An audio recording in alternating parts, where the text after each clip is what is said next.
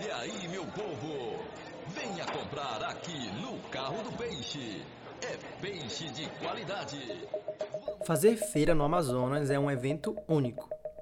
Quem mora no estado sabe que a região tem uma enorme variedade de alimentos, inclusive alguns que só são encontrados aqui. Tambaqui, açaí, tucumã, abacaba e por aí vai. É imensa a lista de alimentos regionais disponíveis nessas feiras. Mas um desses alimentos tem chamado a atenção do Amazonas. É o tucumã. Intoxicações ligadas a essa fruta levaram pelo menos 48 pessoas ao hospital desde a semana passada. Uma criança de 8 anos morreu e outras 30 pessoas passaram mal depois de comer tucumã, uma fruta típica da região norte do país. Pelo menos 30 casos já foram notificados em Manacapuru. O foco de infecção, segundo a Secretaria Municipal de Saúde, é a comunidade do Irapajé, que fica no rio Manacapuru. Ainda não se sabe o que motivou a intoxicação por tucumã mas especialistas suspeitam que seja um caso de DTA, doença transmitida por alimentos. Existem ao menos 250 tipos em todo o mundo, sendo causadas principalmente por bactérias, toxinas, vírus e outros parasitas. Eu sou Valdique Júnior. Eu sou Marcela Fernandes. E nesse episódio a gente te explica um pouquinho sobre isso. Esse episódio está sendo gravado na quinta-feira, dia 22 de julho. E até agora, a Fundação de Vigilância em Saúde não sabe o que motivou as intoxicações pelo tucumã. Uma amostra do fruto foi enviada para análise no Laboratório Central de Saúde Pública do Amazonas. O resultado deve sair em duas semanas. Apesar de não haver respostas, a suspeita é que algum produto químico tenha sido utilizado na fruta, já que sozinho o tucumã não confere perigo no consumo.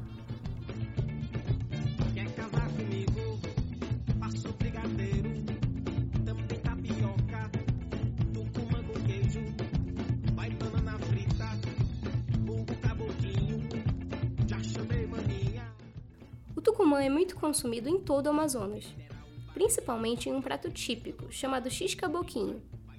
Além da fruta, o sanduíche também leva banana frita e queijo coalho.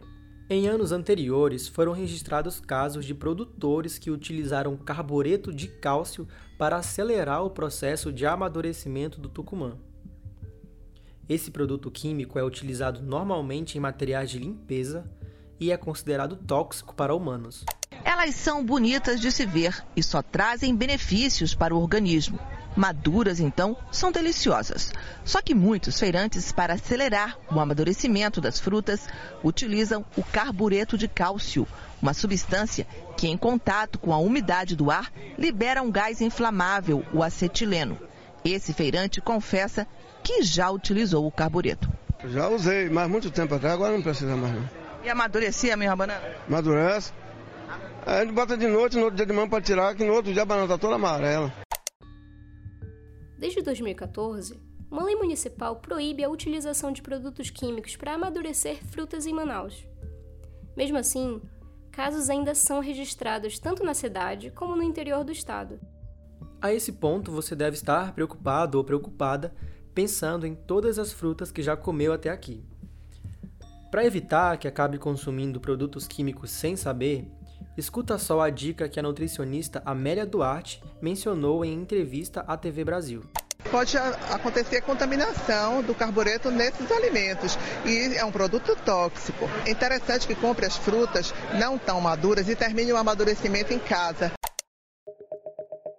Quando você estiver na feira, aproveita também para observar a higiene do local.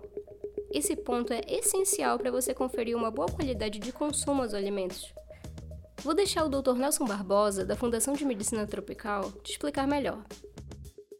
Como se prevenir dessas doenças?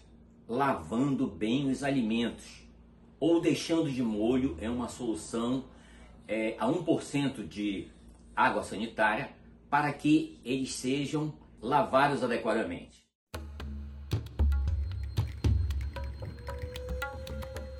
Além do caso do Tucumã, Outros alimentos da região estão associados a doenças.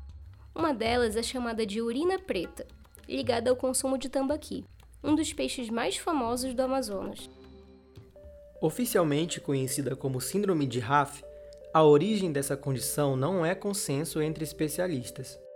Alguns dizem que é causada pelo consumo de peixes mal armazenados, principalmente mal refrigerados. Outros apontam que a origem vem de toxinas presentes em algas, que por sua vez vão ser consumidas pelos peixes no fundo do rio.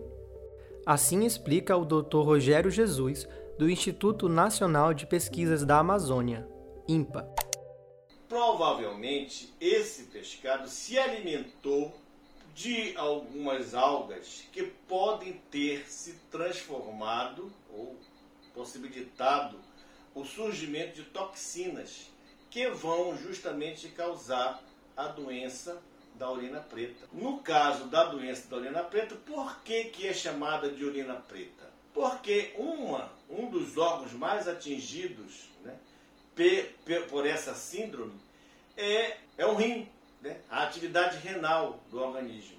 E elas, justamente por causa dessa toxina que ainda não identificada, ela possibilita a, a urina ficar com uma coloração escura, cor de café.